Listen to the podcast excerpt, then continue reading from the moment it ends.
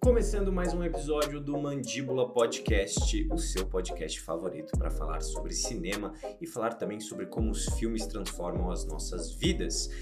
Hoje eu estou aqui, é claro, com os meus amigos de sempre, Gus Condo. E aí, pessoal, beleza? E Herácliton Caleb. E aí, pessoas, tudo certo? E o episódio de hoje é bem divertido. Nós vamos falar sobre o desafio da continuação. Sabe quando, sabe quando aquele filme dá super certo e aí você já sai do cinema sabendo que vai ter uma continuação ali para os produtores, para os executivos ganharem mais bufunfa? Mas nem sempre é tão fácil assim você continuar uma história. Afinal de contas, um grande filme tem começo, meio e fim, não necessariamente nessa ordem, não necessariamente contando uma história. Então a trilogia, se não pensada antes, traz vários desafios que nós vamos discutir aqui. Vamos trazer alguns exemplos diferentes e vai ser um papo muito gostoso. Quem quer começar? É, nada mais justo o Heracton, né, que trouxe o tema. Estou chocado que o Gus sugeriu que não fosse ele. Vai lá, Gus, assume essa peteca, meu irmão. Ah, cara, o que, que eu vou falar? Mas eu concordo com o Gus. Eu concordo com o Gus. Eu acho que o Herácliton ele tem que abrir, porque a ideia do episódio foi dele. Bom, em um episódio passado a gente chegou a comentar sobre os dois filmes do Vin Wenders, que um nós amamos, né, que é O Asas do Desejo. E ter esse filme poucas pessoas sabem, mas ele tem uma continuação que teve o um nome português como Tão Longe, Tão Perto. E a gente chegou a comentar sobre isso, como é tão diferente, como na minha opinião esse filme, ele não foi coerente no universo criado no primeiro filme. E aí surge essa, essa questão, um filme tem que ser necessariamente coerente com esse universo? Como que é isso? Ele pode ir além?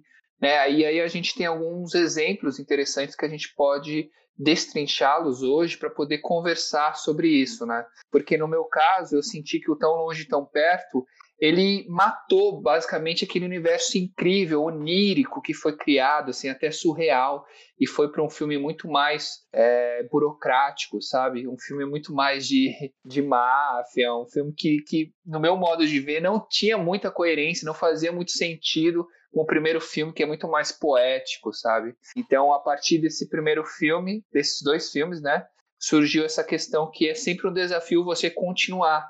Porque você já tem um público, né? Às vezes você conquista um público com o seu primeiro filme e o público fica, querendo ou não, fica esperando ali uma continuação, né? Seja o desenvolvimento de um personagem que ficou subdesenvolvido no primeiro filme, seja a continuação desse protagonista, seja uma história, um segundo capítulo, né? A continuação dessa história. E isso é uma questão muito interessante, né? Há vários exemplos que a gente pode, que a gente vai trazer hoje, que é para pensar esse desafio aí. Não, então, ouvindo o Heráclito falar sobre a, a coerência né, entre a, a continuação e o filme original, é, eu lembrei muito, na verdade, eu pensei numa lista aqui de continuações que eu gosto, e a que veio na minha cabeça quando você falou isso é, é o Aliens, né? Que é a continuação do Alien, Oitavo Passageiro, e em português acho que é Aliens o Resgate, né? Se eu não me engano. Uhum, é isso mesmo. Da Signal River, não é isso? É, com a Sigur, Sigourney Weaver lá, é difícil o nome dela. É. Mas ela é uma grande atriz e...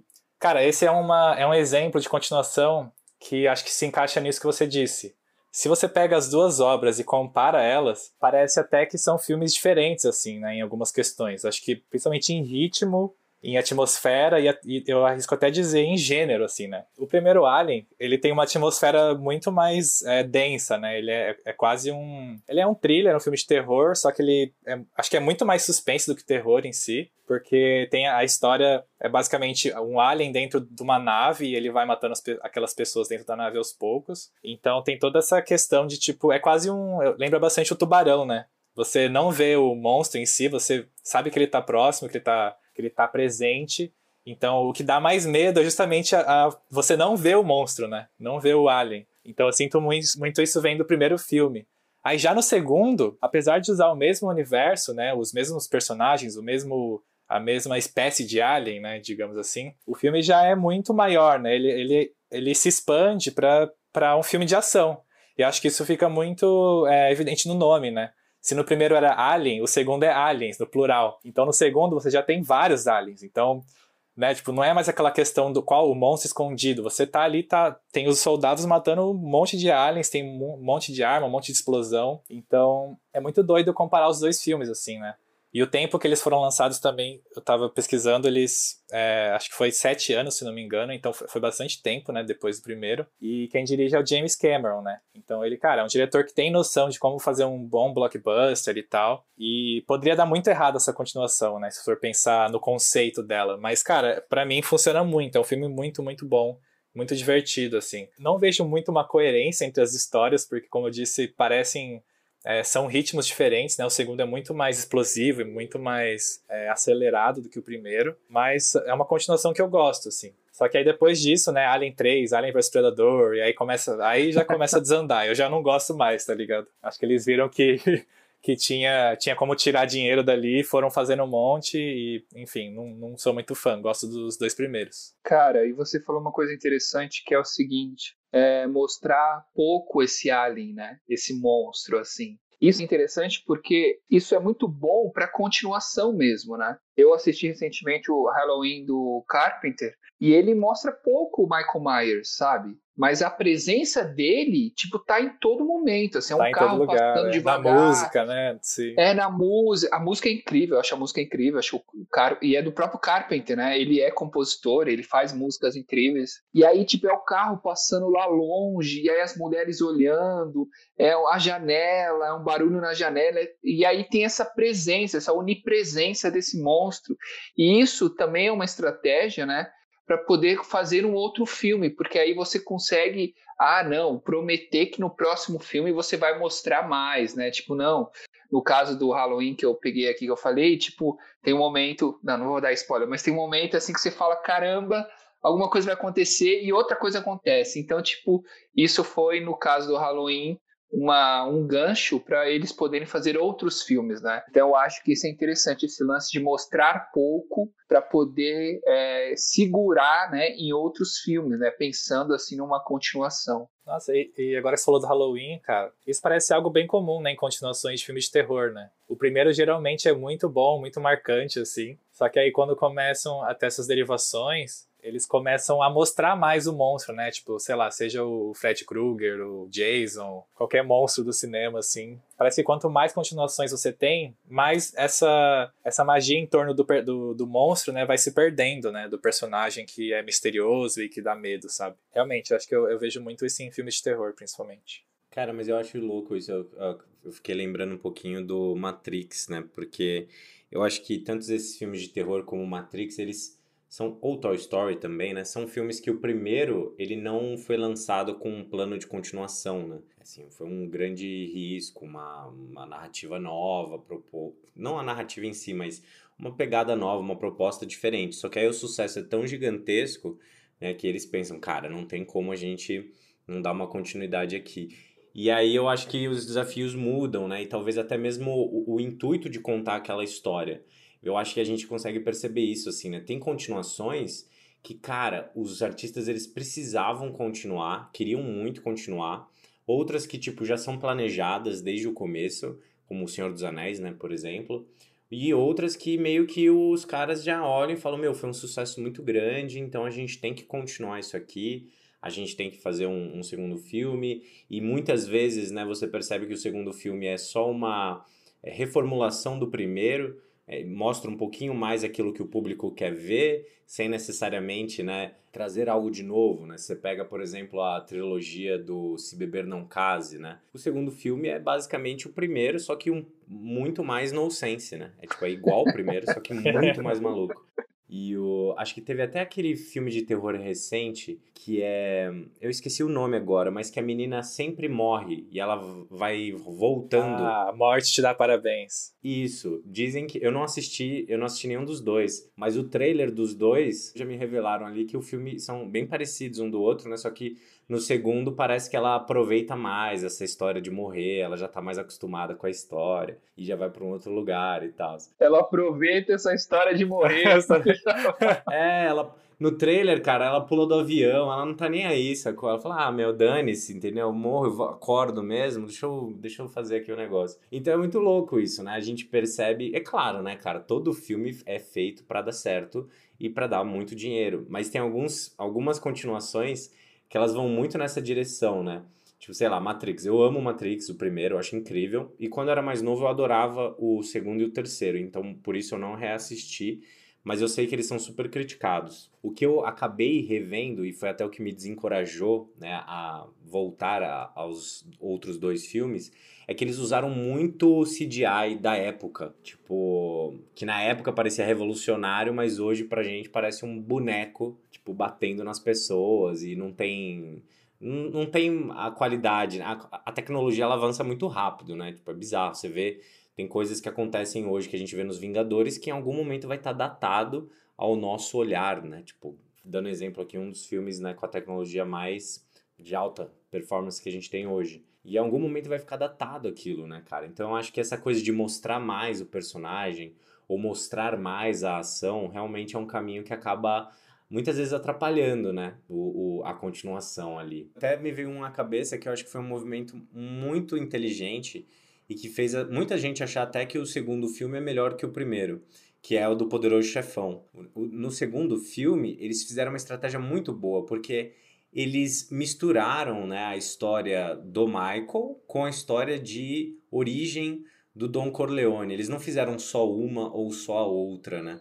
Eles misturam e aí fica muito bom, porque você tem elementos que se repetem, que é aquilo que o público foi ao cinema assistir, né, ou que o público está buscando, né, por exemplo, aquela sequência final, né, que mostra o grande plano sendo concluído. Isso acontece tanto no primeiro como no segundo como no terceiro filme, né? Uma linguagem ali que eles repetiram. Só que aquilo, beleza, é uma repetição, mas não é o filme inteiro se repetindo, né? Não é o filme inteiro te dando a mesma experiência que você teve no, no primeiro. E isso é muito bom, né, cara? É, eu acho que é um caminho muito, muito mais rico, né? Uhum. Eu acho que o Poder do Chefão é um grande exemplo de casos, né, de, de roteiristas, diretores que não se acomodaram, assim, sabe? Eles foram além, cara.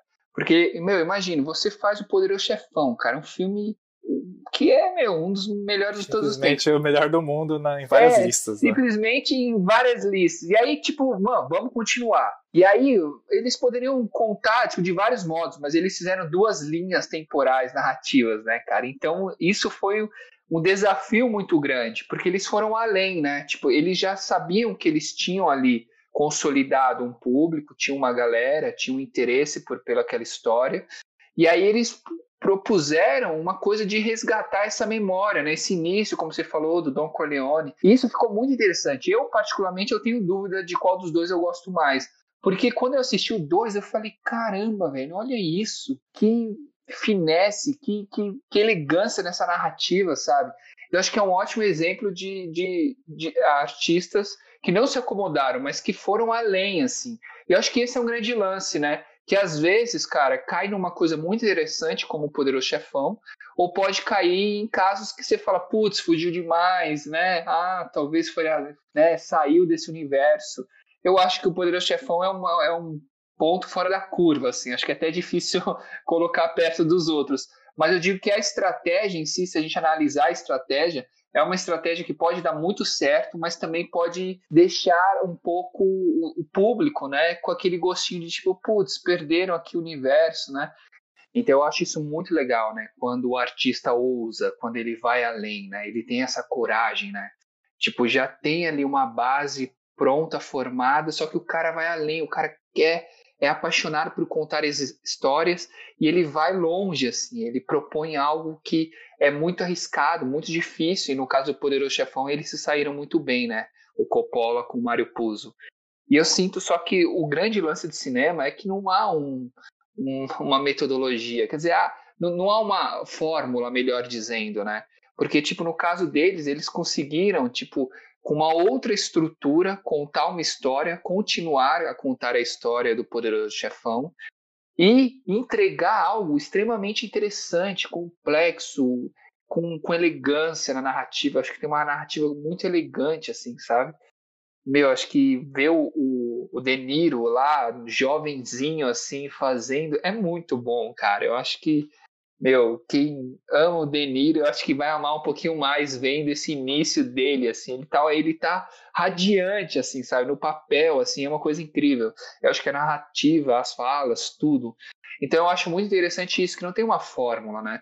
Tem filme que ousa, né, que vai além da estrutura, né, propõe uma nova estrutura, só que fracassa. Então acho que o grande lance do cinema é esse, né? Que você pode tentar copiar a fórmula do Poderoso Chefão, só que você pode chegar em lugar algum, né? Eu acho que isso é interessante. E eu acho que o Poderoso Chefão mantém muito bem, assim, o segundo é muito bom. Eu até tenho dúvida se eu gosto de qual dos dois eu gosto mais, porque os dois são ótimos.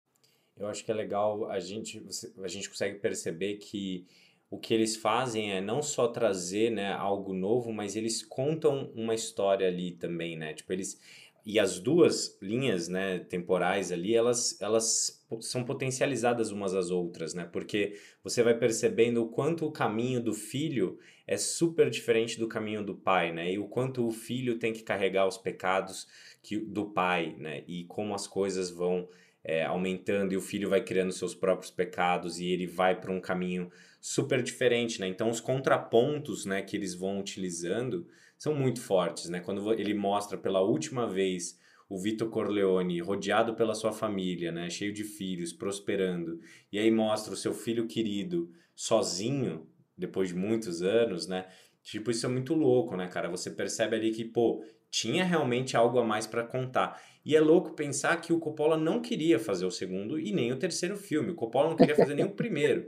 E aí forçaram, ele falou: "Não, faz aí, faz aí" e tal. E o cara fez, né? e deu super certo. Mas eu acho isso muito interessante, né, cara? Como as continuações, elas são essa, essa caixinha de, tipo, tudo pode acontecer. Né? Não, não vai garantir que a coisa vai dar certo, né, cara? Não tem jeito. E muitas vezes dá e outras não, né? Só terminar então do Por Eu Jefão, é que ao mesmo tempo que a gente sabe que ousar é arriscado pra caramba, a gente, a gente quer isso dos artistas, né? Eu acho que quando os artistas ousam e eles conseguem, caramba, a gente admira tanto. Até quando dá errado, assim, eu admiro, assim, sabe, os artistas que ousam, que eles tentam fazer uma coisa diferente, tentam propor, tentam sair dessa zona de conforto sabe? Eu acho isso muito interessante. Né? A arte é um risco, né, cara? E, e, o sucesso dizem que é uma exceção, né? Então, sabendo disso, por que não tentar fazer aquilo que a gente deseja, né? Pensando assim como realizador também. Então, eu, eu admiro muito quem ousa, assim. Eu, eu gosto, por isso que eu gosto muito do 2, assim, do Poderoso Chefão 2. Porque eu acho que eles foram além de um jeito e se saíram muito bem. Não, pode crer. Não, eu ia falar que se fosse escolher um, eu escolho o dois também, para mim. Apesar dos dois serem incríveis. Time, time Poderoso Chefão 1. Mas os dois são muito bons mesmo. Os dois são bons, né? E, de certa forma, eu até vejo eles como um filme só, assim. Tipo, então. É, tem continuações que eu sinto muito isso, né? Mais pra frente eu queria trazer outro. Mas o que eu queria falar era, era sobre que talvez o que explica o sucesso ou o fato de ter dado certo em algum nível, né? Não que seja uma fórmula, mas talvez seja a participação do, do, do autor também, né? O, o Mário Puzo, que escreveu os livros, por ele estar tá escrevendo os roteiros também, eu acho que isso talvez tenha é, ajudado de alguma forma, né? Porque tem muitos casos de, de obras que o estúdio compra os direitos, aí outra pessoa escreve, outro diretor faz e tal. Claro que tem casos em que dá muito certo as adaptações e tal, mas eu acho que grandes é, livros e grandes é, histórias que vêm do, do, da literatura, acho que quando o autor está envolvido também de alguma forma, assim, mesmo como consultor, eu acho que isso pode, pode ajudar muito, assim.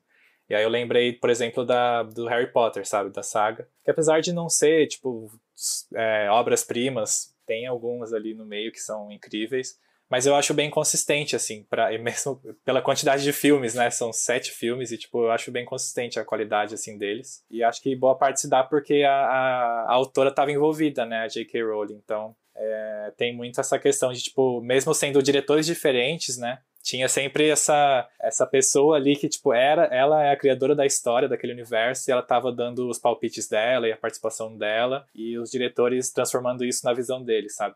Então eu, eu gosto quando o autor está envolvido também. Precisa existir um exercício de humildade, né, do, do autor, porque... É, de abrir mão. Né, cara, um também. autor de um livro, ele vê o, o, a sua história sendo massacrada, né, para ser adaptada para o cinema, né, cara? Exato. O exemplo mais clássico disso para mim é a treta Stephen King com Kubrick, né? Que o Stephen King odeia o, o Iluminado, que foi baseado no livro dele, mas parece que ele adora o novo filme, né? O Doutor Sono, que eu não assisti ainda, mas parece que ele, ele gosta dessa continuação que fizeram. Eu acho que ele odiou ter sido deixado de fora, né? Eu acho que tem esse, esse lugar, assim. Mas o, é muito interessante, né, cara? O Kubrick, ele rejeitou o Stephen King desde o começo, porque quando ele comprou os direitos para fazer o filme, já existia um roteiro do Stephen King para o para o cinema, né, do, da história. E o Kubrick jogou o roteiro assim, mas no lixo e falou assim, tô de boa, não quero trabalhar com ele.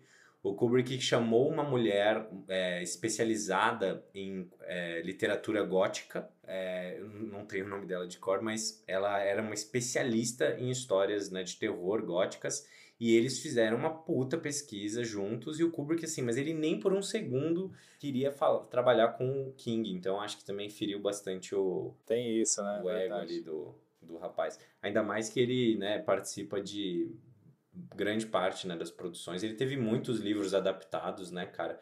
Inclusive, alguns livros dele geraram adaptações tenebrosas também, né? filmes horríveis, assim, filmes muito chatos. Mas eu, eu acho que, assim, é um exercício de humildade, né? E até mesmo um exercício de controle muito grande de quem está realizando a obra, né, dos autores, para conseguir, por exemplo, a gente estava falando do Coppola com o Puzo.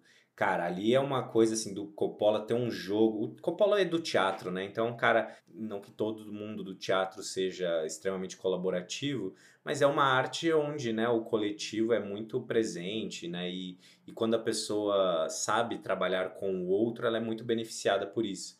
Então o Coppola ele sempre teve isso, né? A Zoe Trope, né, que era a produtora dele lá nos anos 70, cara, é tipo, vem aqui, vamos aí, vamos lá, tal, vamos lá, vamos fazer o negócio acontecer, né? Então tinha muito disso e ele conseguiu, né, ter esse diálogo com o Puzo para fazer as adaptações ainda que sejam filmes longos, né? Mas, pô, teve, teve vários, existiram vários capítulos que foram deletados. Mas, pô, é interessante, né? Pensar que o artista, ele tem essa noção. Mas, no caso, a gente está falando aqui já de obras que elas já sabiam, né, de certa forma, que existiria uma, uma continuação, né? Tipo, são obras que, por exemplo, Harry Potter, Senhor dos Anéis, são obras que o primeiro filme, ele está lá com uma expectativa gigantesca de dar certo, né, para poder existir uma continuação, porque já tem tem filme que já tem até o cliffhanger no final, né? Tipo, já deixa o final, tipo, ó, vai ter outro. Totalmente. E até é, é muito curioso pensar que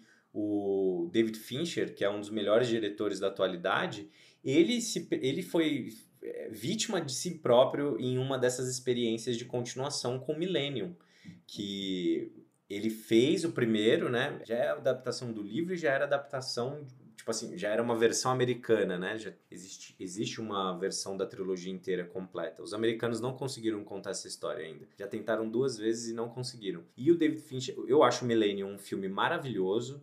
Eu sou suspeito porque eu gosto muito do Fincher, acho que ele faz uns os filmes dele são muito cirúrgicos, assim, sabe? Parece que absolutamente tudo está no lugar que deveria estar, na hora que deveria estar, no ritmo que deveria seguir. E Millennium é isso, né? Um filmaço e tal. Só que o final ele é um pouquinho anticlimático, assim, é um final meio xoxo.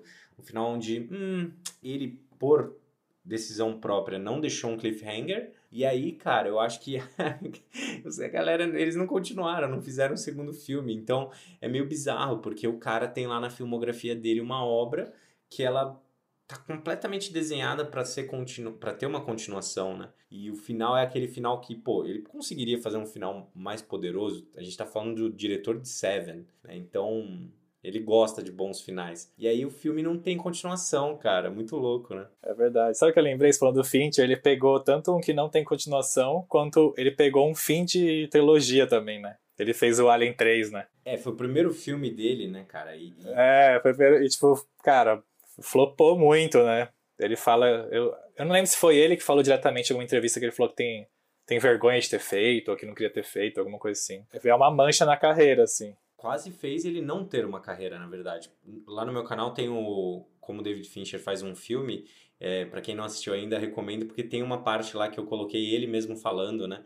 e, e legendei que ele fala que, tipo, ele aceitou fazer o Alien 3 e aí ele foi sodomizado. sodomizado, fala? Sodomizado? É, tipo. Ele... Sodomizado é outra coisa, não, cara. É nesse sentido aí mesmo. É que eu não sei. É sad, sadomasoquismo, sodomizado. Eu não sei como é que fala. Mas ele fala, tipo, ele foi uh, ritualistic sodomized by two years in a row. Basicamente o que ele quis dizer é que durante dois anos o estúdio fudeu com ele, tipo, de uma forma ritualística, sacou? Basicamente. Carcou o Fincher. Tá ligado? É, tipo, pega o masoquismo ali e tal, sadom... sadom ah, foda-se. A tradução é essa aí que eu falei, sacou? Ele se deu mal durante anos, anos, dois anos. E ele, inclusive, depois disso, ele saiu, cara, da, da área de direção de filmes, que ele tinha acabado de entrar, e ele voltou pra publicidade e videoclipe, né? Que foi onde ele começou a carreira. Ele era um puta diretor, né, de videoclipe antes de fazer os, os filmes. Dirigiu clipes famosíssimos da Madonna e tal. E ele, ele quase desistiu da carreira de, de direção. Ele volta com Seven. Olha só que como o mundo dá voltas. Nossa, já volta com um puta filmão, Só né? com Seven, né? Só com Seven. Só com isso. Ele voltou falando, vocês acharam que eu não sabia fazer isso aqui? Então toma. Bom, agora eu vou puxar um outro tipo de continuação que no meu modo de ver é uma continuação obrigatória, uma continuação que era necessária, sabe? Que é a continuação do Linklater da trilogia Before. Eu acho, cara, que é aquilo era muito importante assim, né? Porque é, de fato é uma continuação da história. Não tem muito segredo, né? A estrutura é uma estrutura que privilegia o diálogo, né? O primeiro filme, os dois atores jovens se encontram num, num trem, ele convence ela a descer em Viena e eles começam uma história. Só que ele tem que voltar para os Estados Unidos. E aí o segundo filme é ele voltando para a França, onde a Celine mora, e eles continuam ali a conversar, a rememorar o que aconteceu, né, depois de nove anos. E é muito louco porque, cara, tem um grande tempo aí, né? Que o, o Linklater fez esses filmes. Tem um hiato assim, de nove anos do primeiro para o segundo, depois de nove anos para o segundo para o terceiro. E isso é muito louco, cara, porque isso também leva em consideração o envelhecimento dos próprios atores, né? O outro momento de vida dos próprios atores. Isso problematiza um pouco mais, né? Porque imagine, quando você faz um filme numa sequência, né? Tipo, sei lá, dois, três anos, os atores ainda estão né, enamorados pelo projeto, estão afins, estão parecidos. Então, acho que o fato de você ter esse ato, esse salto temporal assim da própria vida, isso tem outras questões, né? Isso gera outras questões para você mexer na história. Então acho que é muito bonito e o Linklater ele faz muito isso de trabalhar essa passagem do tempo, né? Boyhood é total isso, né? A gente vê a passagem do tempo, né? Basicamente é isso, né? Como o Gus falou no outro episódio, né? Tem as músicas marcando ali o tempo, a época do lançamento, esse menino crescendo, né? Ele foi filmado durante um bom tempo até esse garoto chegar aos 18, 17 anos por aí, né? Então eu acho que na trilogia do, do Before, eu acho que é uma história necessária porque a gente acaba sempre no clímax, né? eles dois se encontram, eles têm uma noite juntos, e aí ah, tem que voltar, chega o trem, o trem tá partindo, e aí tem outro filme que continua essa história, e sempre em alto nível, sabe? É até difícil dizer qual que é o favorito, assim, porque eu acho que eles conseguiram ser fiéis à, à estrutura dialógica, né? A, a, se basear no diálogo e, e não ter lá tantas ações, mas sim nessa conversa, nessas duas figuras se apaixonando e se conhecendo. E aí chega no último filme, cara, ele é tão bom e ao mesmo tempo que eu sinto que o segundo filme ele consegue continuar a história no mesmo num clima assim super agradável de amor, de romance e tudo mais, só que quando vai para o terceiro filme, é uma coisa que já passou tanto tempo e eles já estão casados, né? E ao mesmo tempo, assim, é muito cru, é muito duro, assim, porque você vê os problemas de um casamento. Ao mesmo tempo que você quer saber como que foi a vida do Jesse e da Celine juntos, sabe? Como, como, como acontece, assim. Então, acho que é uma, uma continuação obrigatória, assim, para todo mundo que assistiu primeiro, sabe? Eu acho que todo mundo ficou com essa vontade. Meu, como que essa história continua? E eu acho que esse lance dessa relação da vida, da passagem do tempo, acho que é tão bem feita. E quando chega no último, assim, a gente também já chegou mudado, né? A gente também já envelheceu, a gente também tá vendo essa história dessa relação de amor com outros olhos, e aí a gente consegue entender que a vida é complexa e também há muitos problemas, né? Então acho que o último filme ele mostra isso numa paulada, é uma porrada assim, porque é romance romance e aí depois eles já estão casados com os, problem com os problemas do, do matrimônio, assim, do casamento, e aí você fala, caramba, isso é igual à vida, e olha a potência que isso tem, sabe? Nossa, cara, isso que você falou para mim é perfeito, assim, é tudo que uma uma continuação deveria levar em conta, assim, né? Eu acho muito bom quando a continuação não é. Ela não tem só esse intuito, tipo, de ah, vamos, vamos ganhar mais dinheiro, vamos fazer outro, é, outro filme pra, tipo, já lança ano que vem, aí ano que vem ela já lança outro. Que acho que tem muito, muito, muito a ver com esses filmes Marvel que a gente tá vendo hoje, né? Disney, enfim. Eu vejo muito essa necessidade quase, tipo, de mercado, que eles precisam lançar uma continuação de um filme que deu certo, sabe?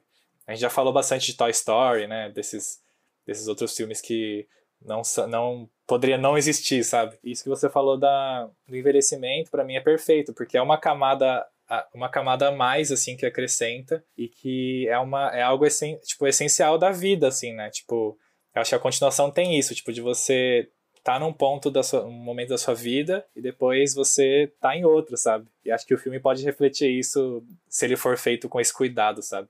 E aí isso me lembrou de outra, de uma continuação que não, não é tão, não tem essa conexão tão profunda, né, quanto a trilogia do, do Linklater, mas que eu senti isso de alguma forma, mesmo não tendo não vivido a época em que o primeiro foi lançado, mas que é o Blade Runner, né? Que o Blade Runner, ele é uma, é uma daquelas continuações que veio depois de muitos anos, sabe? Tipo, o original é lá dos anos 80, final de 70, 80. E aí o, o Blade Runner 2049 foi lançado agora, recentemente, né? E tem, o, apesar tipo, de serem outros personagens, outro protagonista e tudo mais, tem um personagem que ele sobreviveu a esse tempo, né? Que é o personagem do Harrison Ford. E apesar do ator em si, você vê que ele não tá tão expressivo quanto a gente gostaria e tal.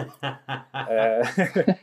ele tá meio com uma cara de tipo, ah, vamos fazer aqui esse job aqui, foda-se. É, não tá tão empolgado. Apesar disso, é muito, é muito mágico você ver ele ali, tipo, envelhecido, sabe? E lembrar do filme original. Porque ah, muito da questão do original que tinha é, e que fazia o filme ser é, muito discutido né, e relembrado era a questão de que, putz, será que ele é ou não um android, sabe? Tipo, o filme deixa algumas evidências, algumas pistas, mas nunca entrega essa resposta. E aí, com esse novo filme, ele também não entrega, mas, tipo, tem, ele dá uma evidência nova, que é o, o envelhecimento do personagem, né? Tipo, você vê aquele. Pô, se ele for um android, ele envelheceu, então os androids envelhecem também, será? Tipo, você começa a trazer outras questões no, na, nesse universo do filme. Mas o pior de tudo é que nesse universo aí existe o, o Ridley Scott e o Harrison Ford eles não concordam com o destino do personagem um com o outro. O Ridley Scott acha que claramente ele é um robô e o Harrison Ford acha que ele claramente não é um robô ou vice-versa. É né? Os dois não concordam e aí tipo rolou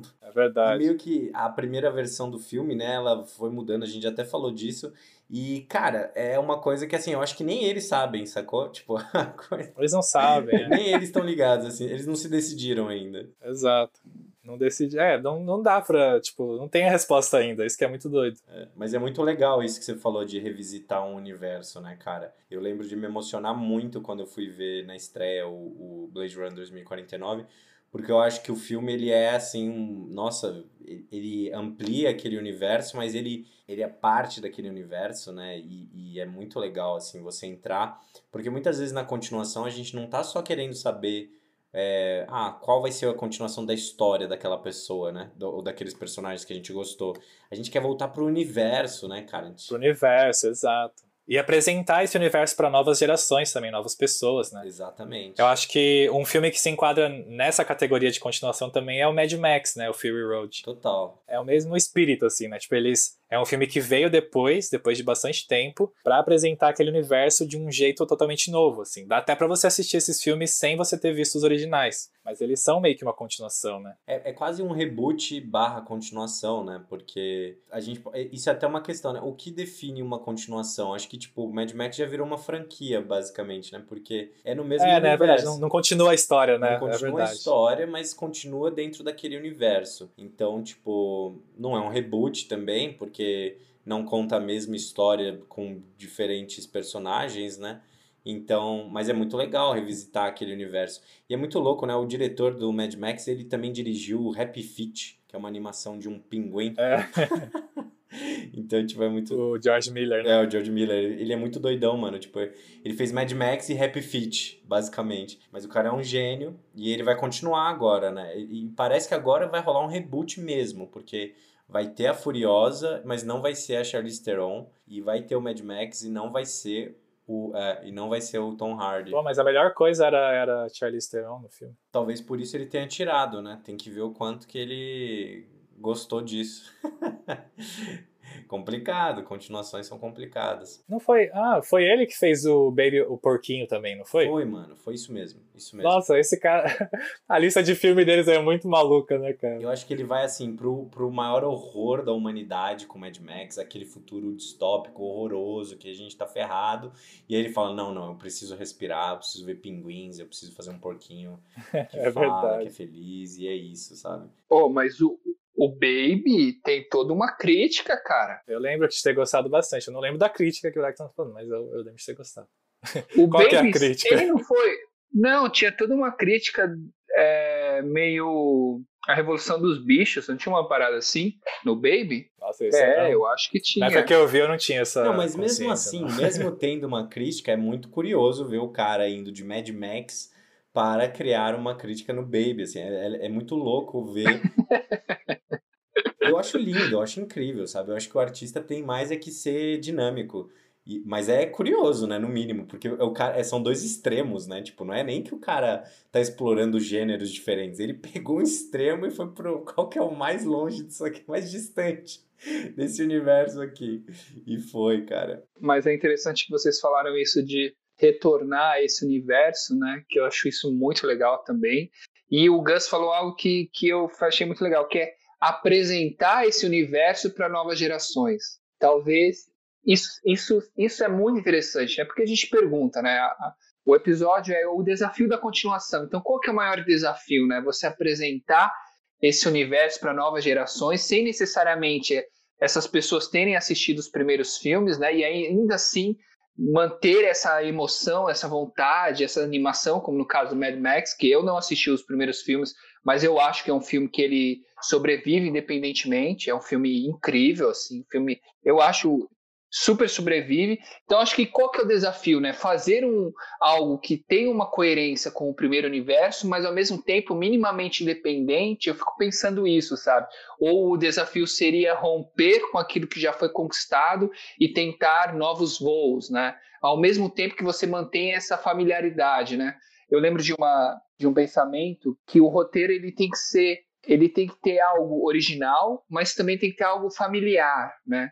Porque assim você consegue entrar nas casas das pessoas, né? Você consegue comunicar, né? Se o seu roteiro ele é muito original, tipo, sei lá, a fuga das cigarras de Madagascar sobre o Marques, não sei o quê. Porra, ninguém vai ver o filme. Então tem que ter alguma coisa familiar, né? Alguma coisa que as pessoas já viram. E eu acho que isso se aplica muito às continuações, né? Porque as pessoas se aproveitam de que alguns universos já foram construídos e disseminados, né? No caso de Matrix. Você não precisa mais explicar o que é Matrix. Você pode correr com a história, assim. Até quem não viu Matrix sabe da pílula azul e da pílula vermelha.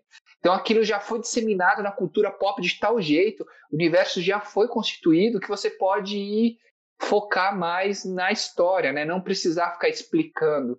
Então eu fico pensando isso. O que vocês acham sobre isso, sobre esse desafio? Não, e tanto que o Matrix, você falando dele, eu lembrei que, tipo, as continuações é, em live action não são tão boas quanto o primeiro, mas ele é um universo interessante que, tipo, ele pede por novas histórias, né? Aquele, o Animatrix é muito bom, né? Que são histórias, tipo, animadas dentro do universo do Matrix. Então, tipo, eu acho que às vezes não é que a, o filme ele pode não não precisar de uma continuação daquela história em si, mas se você olhar para aquele universo e trazer outras histórias, talvez isso funcione, sabe? É, e eu acho que assim, Matrix, por exemplo, né, as irmãs Wachowski, elas têm, um, têm uma entrevista delas, cara, que eu me arrependo muito de não ter salvo. Um dia eu procuro de novo para mandar para vocês e até compartilhar com a galera que acompanha. Mas elas explicando, né, sobre a questão de todas as histórias serem a mesma história, só que o que mudam são as, os símbolos que são colocados e tudo mais, né? Elas basicamente falando da, da estrutura da, da jornada do herói, do herói de mil faces, de toda a mitologia, não é só do cinema, né?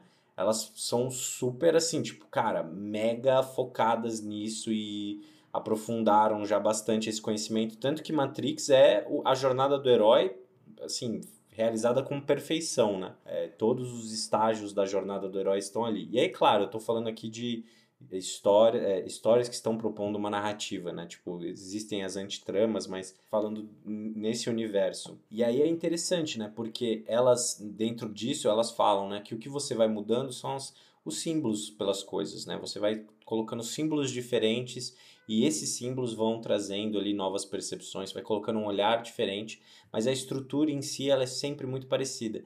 E aí tem uma coisa interessante nisso, né? Porque se elas acreditam nesse ponto, como é que elas podem trazer algo novo quando o primeiro filme já é por completo né, uma, uma jornada do herói. O Neil sai completo de lá e quando eu não sei se vocês lembram, mas o último momento do filme é ele voando, sacou? Tipo, no mundo. Ele dominou por completo a Matrix, né? E ele matou o agente e tal. Quem não viu o primeiro Matrix ainda, desculpa, mas fiquem tranquilos que tem mais duas continuações, então não é um spoiler tão forte. Então, assim, tipo, o que eu quero dizer com isso é o primeiro filme ele é muito completo. E aí elas tinham duas coisas nas mãos, né? A necessidade de gerar uma continuação, uma trilogia, e ao mesmo tempo esse, essa criação desse universo. E aí eu sinto que conseguiram explorar muito bem em diferentes formas. Eu talvez assista depois o segundo e o terceiro, revisite. É que eu tenho uma lembrança tão boa como, como eu assisti mais novo, bem mais novo, assim, e eu não sei se eu quero estragar essa lembrança. Mas tem muitos filmes nas continuações esses filmes mais épicos, ou até mesmo essas trilogias mais gigantescas, né? Que, por exemplo, Senhor dos Anéis e Toy Story. Você percebe que quando você olha a trilogia pronta, por mais que Toy Story tenha feito um quarto filme agora, que eu rejeito como ser humano, né? Não, eu, eu não gosto. Eu falo, não, o fim do 3 é tão bom. Enfim. E, e, são filmes né, que você percebe claramente ali, se você olha a estrutura da jornada do herói, que os filmes representam os três atos né, ao todo. Tipo, o primeiro filme do Senhor dos Anéis é muito o primeiro ato da história, né, então é quando eles saem do mundo comum. O segundo filme é muito quando eles estão lá no meio da parada, onde tipo, quase morrem e tal. E o terceiro é quando eles passam ali pela aprovação final e renascem né, e finalizam a história. Então é muito perfeitinho, assim, você fala, caraca, são os três atos de uma grande história. É maravilhoso. Agora, com Matrix, você já olha e fala, pô, eles estão repetindo essa história, sacou? Eles já contaram essa história, porque quando acaba no primeiro filme, você fala, meu, ele vai ganhar. Ele já destruiu tudo, sacou? Você já fala, meu, já era, ele é o escolhido mesmo. E você nem criou uma relação com Zion e tudo mais. Aí no segundo e no terceiro, cara, eles vão mais a fundo no universo, né? Mostram tudo do universo. Aí chega no terceiro, a gente já sabe que o Neo é incrível, sacou? Já virou aquela coisa ali. É quase um deus. Isso, é. Aí eu sinto que acontece o efeito reverso, sabe? Que ao invés da continuação trazer um novo degrau para a história, parece que vai descendo alguns degraus, sabe? Porque o grande negócio, né, desse da continuação de Matrix é a tecnologia, né? São os efeitos visuais e tal. E aí o negócio vai caindo. Agora vai ter o quarto, né? Eles estão gravando com os atores do, da trilogia original. Tô curioso para ver o que, que vão propor depois de tanto tempo. Pode ser que seja bem legal, mas também pode ser que não. Acho que se for nessa pegada do Blade Runner, né, tipo de você revisitar o universo de outra forma, acho que talvez funcione, né? É, porque eu acho que essas continuações, tanto Blade Runner, Matrix, o novo Star Wars, estão todos nesse lugar de voltar ao universo que a gente ama, sabe? Tipo, é esse lugar de tipo, meu, querem voltar para Matrix? Querem voltar para Star Wars, né? Tipo, e é claro que a gente quer, tipo, óbvio que quer. Mas a experiência tem que se sustentar, né? Eu acredito que, que é importante que o artista busque aquilo que o, que o Heráclito estava comentando, né? De, de, de se desafiar mesmo, né? De ir um pouquinho além, de ir para um outro lugar. Sim, se a motivação for só essa, né? Tipo, ah, voltar pro universo, tipo, tem chances de não dar muito certo, né? É. Mas o, o, que eu, o que eu gosto desses filmes, tipo, tanto Blade Runner quanto o Mad Max, é que eles têm coisas para falar, sabe? Tipo, eles têm, eles trazem temas interessantes e relevantes pro, pro momento que eles foram lançados. Então, tipo, não é, tipo, ele, tudo bem, talvez o principal motivo de fazer esses filmes seja essa nostalgia, essa, esse, essa visita ao, ao mundo que você já conhece. Mas, cara, para mim são filmes que trazem questões muito interessantes, assim, muito atuais, sabe? Então eu gosto de quando, quando eles fazem isso. Mas eu acho que no caso desses dois ainda, tipo, Blade Runner não, não era garantia que ia ser uma grana, sucesso, tudo mais. É porque o primeiro filme foi lançado há muito tempo atrás. Nossa, mas gastaram muito, né? Gastaram uma fortuna. Foi, foi bem caro, é 200 bilhões, eu é, acho, sei lá. Mas foi uma parada que foi tipo assim, cara, produção do Ridley Scott com o diretor mais foda do momento, né, que é o Denis Villeneuve, que é, depois da chegada ele virou o diretor mais quente em Hollywood. Então, tipo, foi legal, assim, para mim foi, uma, foi um tiro fora da curva esses dois exemplos, tanto Mad Max quanto Blade Runner. São filmes, assim, que revisitam o universo, mas você percebe que eles realmente tinham algo a dizer, sabe? Que, que parte de uma necessidade é, voltar para aquele universo, e não de uma necessidade, não de uma oportunidade, sabe? Eu acho que Star Wars, existia uma grande oportunidade ali com Star Wars, né? Tipo, pô, faz tempo que a gente não fala disso, a Disney, a Disney comprou e a Disney olha e fala, meu, vamos para cima, vamos trazer e tal. Harrison Ford, cansado, bêbado, e é isso, vamos embora, sacou? Bêbado não, eu não sei se ele tava bêbado, mas cansado com certeza. Não, mas Harrison Ford, na, no Star Wars? Ah, o Han Solo, nossa, é, eu tô brisando. Eu tô confundindo com o Mark Hamill. Não, pô, ele, ele filmou no mesmo é, set, ele, era um set do lado é do outro, ele nem mudou de figurino. Fez a cena de Blade Runner, foi gravar Star é Wars, é depois voltou. Nossa, é verdade, né? foi o, o ano em que ele ganhou uma notinha pra. Saiu da aposentadoria. Foi as continuações de Harrison. É, exato. Cara, e eu fiquei pensando uma coisa, para quem tá ouvindo e não entende muito assim do funcionamento de um roteiro, né, de como a coisa é construída, é, eu gosto muito de dizer que dá para você escrever história sobre qualquer coisa, né, cara? E eu tenho um exemplo disso que é, é o Piratas do Caribe, né? Porque o Piratas do Caribe era um, um brinquedo na Disney, né? E aí um produtor olhou assim e falou: Cara, vamos fazer um filme sobre isso. Então, o que, que eu quero dizer com isso? O que eu quero dizer, cara, é que sempre você vai conseguir continuar. Acho que quase sempre. A não ser que você tenha lá um final bem fechadinho. E aí, mas mesmo assim tem como puxar uma linha, uma, uma trama e continuar o filme. Se olhar o Toy Story agora, né? Fizeram isso. Exatamente. E aí o grande lance é você não somente fazer o filme. Tudo bem, de repente tem uma demanda, ah, vamos ganhar uma grana, mas é como você ser inventivo e coerente ao mesmo tempo, sabe? Para pegar ali um fio condutor, uma trama de, daquela estrutura e construir uma nova, um novo capítulo, né? Isso que eu fico pensando muito, assim, porque é possível escrever sim sobre, sabe, um pós-filme, um segundo filme de quase toda a história que já foram contadas, né? Mas o grande lance é como você une isso, né? Essa certa inventividade ali, esse senso de originalidade, e ao mesmo tempo seguindo as normas, né, as demandas, que é ganhar dinheiro e tudo mais. Então eu gosto de sempre lembrar esse, esse exemplo do, do Piratas do Caribe, porque é isso. Eu lembro que antes, quando eu não escrevia nem nada, quando eu estava fora desse mundo, eu ficava pensando assim, eu falei, caramba, cara, como que os caras chegaram? Beleza, contaram uma história, mas como eles contaram a segunda, a terceira, a quarta parte, né? Como que é isso? É possível você escrever depois daquilo tudo e ainda conseguir fazer uma obra interessante, né? que mais que você tem que fazer?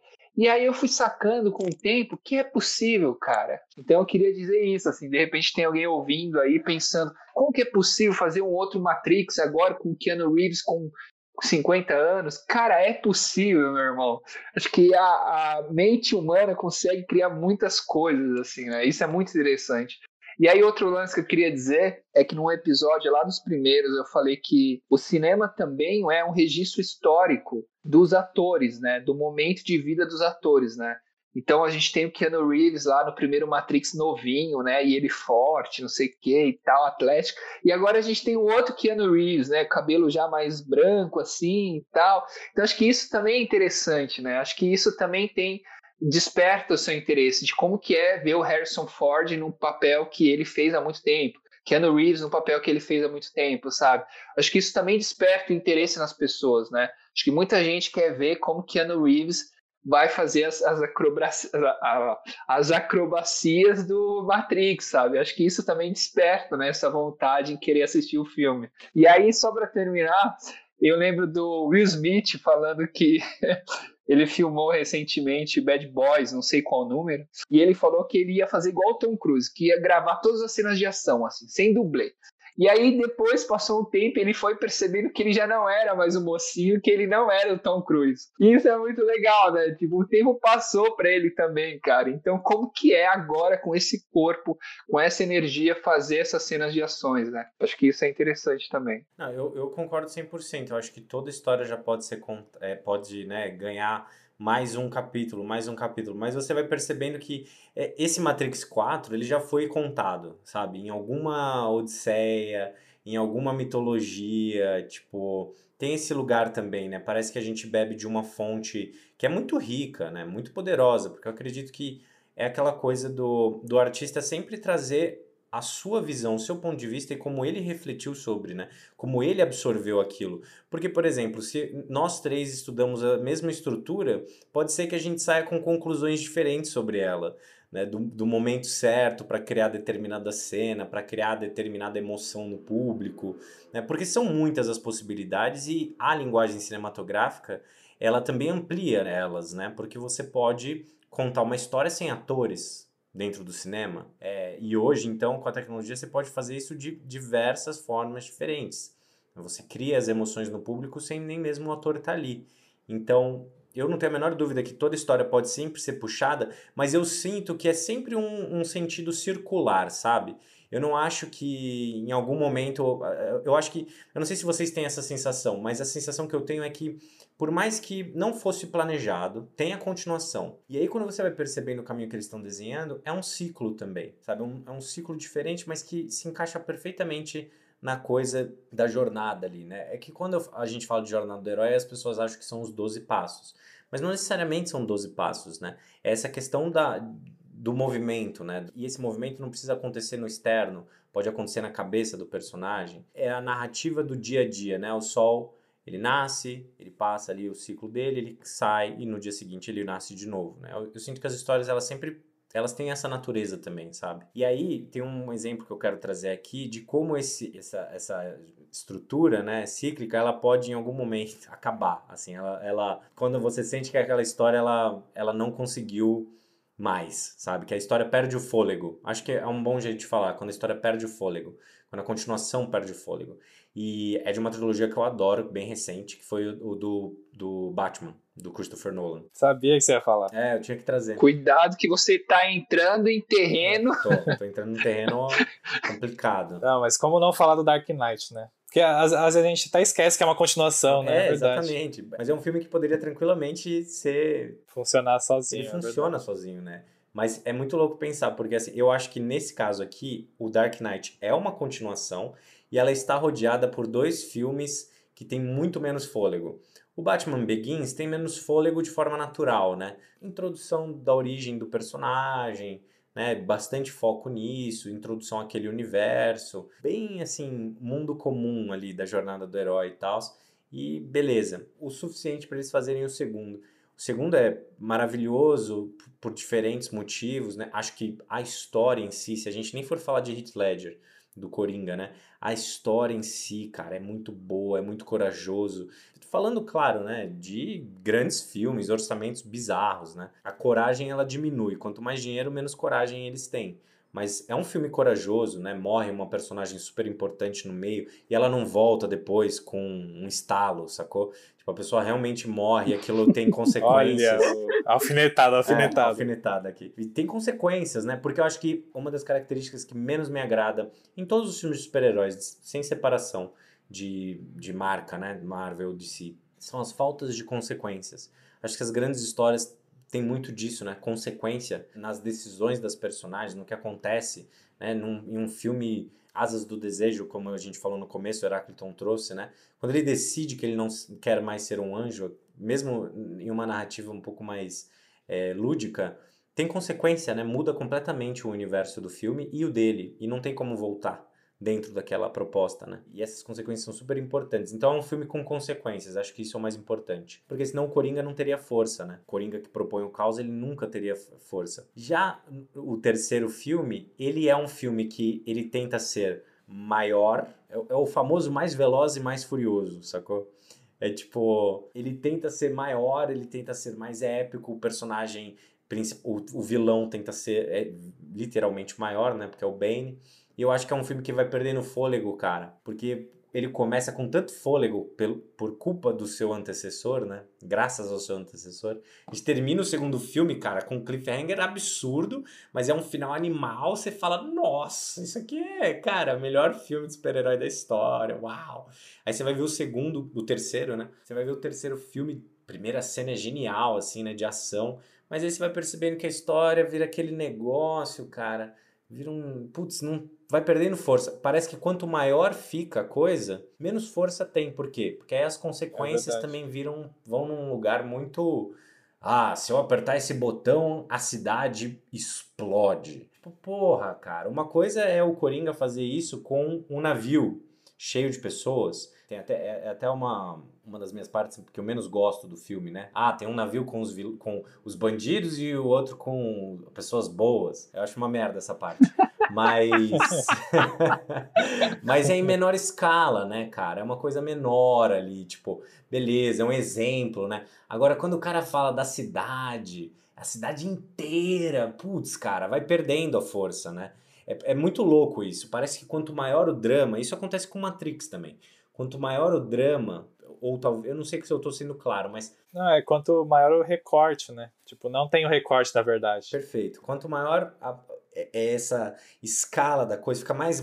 Quanto mais macro a sensação, menos impacto gera. Acho que um exemplo é que um exemplo em filmes mesmo, quando a gente vê a história de uma pessoa, né, de uma família ou de uma, um relacionamento, é muito mais fácil a gente empatizar com aquela história e a gente se colocar naquele no lugar. Porque a nossa experiência no mundo é individual, né? Então, quando a gente fala tipo de uma história em que o mundo vai acabar, milhões de pessoas vão morrer com um raio de luz do céu, que é o que acontece nesses filmes de super-heróis. Tipo, você, você perde o impacto, né, da dor, né, e da perda. Parece que, tipo, igual você falou, quanto mais você abre esse recorte, menos impacto individual isso vai ter, porque fica mais difícil se conectar, né? Totalmente, totalmente. E isso é muito curioso, né, cara? É algo até que faz dá pra gente refletir sobre vários filmes, né? Quanto maior é esse recorte, menos sensibilidade gera. Por exemplo, ah, é, tudo isso, né? Como você disse, né? A Estrela da Morte virou. A Estrela da Morte tá em todos os filmes, cara. Cara, tem até uma lista no, Lista no Letterboxd é filmes em que o clímax tem um raio de luz no céu, tipo, acabando com a Terra. É, Aí sabe? tem o é, Esquadrão Suicida, Batman, Super-Homem, sabe? Tipo, todos Fica muito comum, né? Eu acho que talvez o, o, a continuação, né? O The Dark Knight, que é o que tem o Coringa, tenha sido tão poderosa justamente porque o objetivo do Coringa não era destruir a cidade, né? Era sempre quebrar alguma regra que ele mesmo cria, né? E, e ele quer quebrar as pessoas, ele não quer quebrar os prédios. Né? Tem até o Batman versus Superman, né? Que eles têm um. Não, desculpa, não é nem esse. No primeiro Superman, é, tem uma primeira. A cena final, né? O clímax, eles destroem a cidade numa batalha. E, cara, aquilo não tem. Assim, é uma cena longa, né? E ela vai perdendo força, assim, ela vai perdendo fôlego. Por quê? Porque a gente vai. Cara, é imensurável o que tá acontecendo ali. Tipo, é, uau, belo efeito visual. Mas não é algo que você vai refletir durante muito tempo. Já o, o, The Dark Knight, quando o cara quebra o Harvey Dent, que era um, um político honesto, né, um, um, promotor honesto, quando ele quebra o cara daquela forma, você cria empatia com o jogo, né? Você entende o, o que ele está propondo e entende o que está acontecendo com outro personagem. Então é muito louco isso. É um filme, uma baita continuação. E aí tem a continuação dela, que é o, o, o Cavaleiro das Trevas. O, o, Cavaleiro das Trevas. O Cavaleiro das Trevas ressurge. Que é fraco, né? É uma decepção, Nossa, é assim. O filme tinha tudo para ser foda, mas é justamente esse lugar de tentar ser mais furioso, sabe? Mais veloz e mais furioso. Não, não rola, entendeu? Não funciona. E é muito louco isso, cara, porque é uma questão de. Na minha concepção, é uma questão de planejamento. Tipo, nesse caso, nessa trilogia, a sensação que eu tenho é que eles entregaram o clímax na parte 2. E, por exemplo, em Senhor dos Anéis, eles entregam o clímax na parte 3 mesmo. Né? Por quê? Porque a gente está a trilogia inteira, por mais que o, o, segundo filme seja muito grandioso, tenha cenas, né, uau, incríveis, a gente está o filme inteiro esperando o, o, Frodo, o Frodo conseguir se desvencilhar do anel, destruindo o anel. E aí a beleza da coisa é ele lutando com o vício. A beleza da coisa não são, não é um mundo em volta do Frodo. É claro, é muito louco essa parte, muito legal. Mas o, o que faz a gente comprar aquela história, a gente comprar os três filmes, as longas nove horas, é justamente saber ele vai conseguir destruir o anel ou não. E é genial. Eu não sei se vocês já assistiram os filmes, mas é genial o que eles fazem no final. Porque o Frodo toma um percurso, eu não vou dar o spoiler aqui, mas ele toma um percurso que é ótimo, que funciona, que funciona muito bem para a história. Que quem estava assistindo, quem tá assistindo pela primeira vez, vai à loucura, cara. Vai à loucura. E amarra os três filmes, né? Tipo, você sente que teve essa, essa não consistência, mas essa parece que houve um planejamento, né, antes, né? Tipo, vamos fazer, dividir assim a história e acaba aqui, sabe? Existiu o planejamento, porque eles filmaram tudo junto. Existiu o planejamento, é, existiu, de fato, sim. E esse é o desafio da coisa, né? Eu achei muito interessante isso que você falou sobre essa coisa grande, assim, que tem alguns filmes. Isso acaba perdendo a potência, né, do que individualizar a parada, né? Porque a gente tem isso, o, o, o Gus falou, a gente consegue conceber muito melhor quando é um, né? Quando é um é próximo de mim, né? Poderia ser eu. Agora, quando é multidão, quando é uma coisa grande, fica mais difícil da gente entrar naquilo.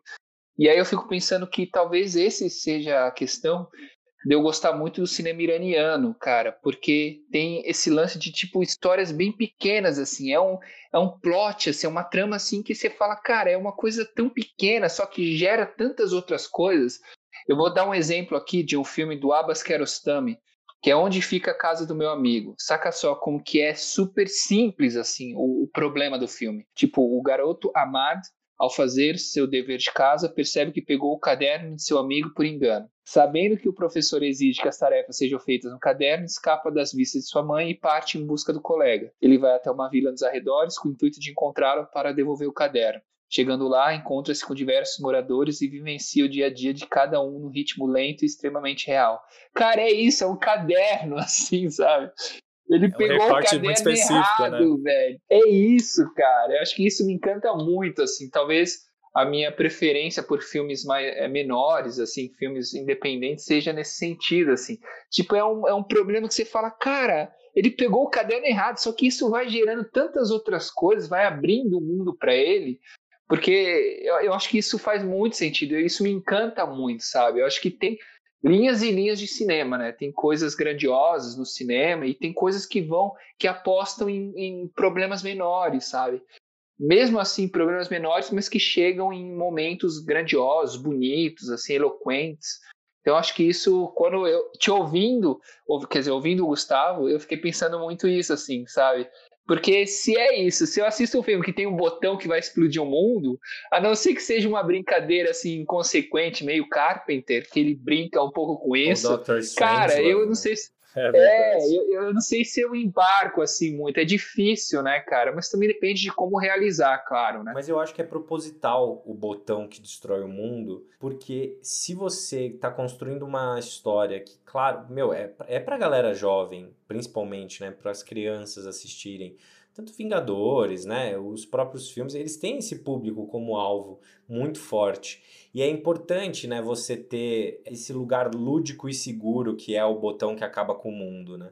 Porque se você deixa bem específico, tipo assim, se o vilão chega e fala, se você não fizer o que eu quero, eu vou cortar a cabeça dessa mãe de uma criança no filme. Cara, as pessoas vão ficar horrorizadas. Tipo, what? O que, que você vai fazer? Agora, eu vou destruir o mundo. Ah, vai nada. O Capitão América vai chegar na hora. Sacou? Agora, não, vai cortar a cabeça aqui, meu, já virou outro filme, né? Já, já vai para um outro lugar. E aí também tem essa. É, é interessante, eu acredito que os grandes artistas, né? Os, os que dominam o storytelling, eles, eles têm essa noção, né? Para quem que eu tô contando essa história? O quanto eu quero atingir emocionalmente essa pessoa, né? E, e as continuações, elas estão muito nesse lugar, né, cara? E é engraçado, você falando isso, eu voltei a pensar em Poderoso Chefão, que apesar de ser uma trilogia de nove horas, eu acho que a, os dramas de Poderoso Chefão estão todos nesse mesmo lugar, sabe? São questões humanas, pequenas e únicas que a gente consegue se relacionar, como o Michael, que é uma pessoa que tem um sonho de viver uma vida fora da família dele. Muita gente já sentiu isso, né? Sua família não precisa necessariamente estar envolvida com atividades ilegais para você não querer seguir o caminho que eles querem para você.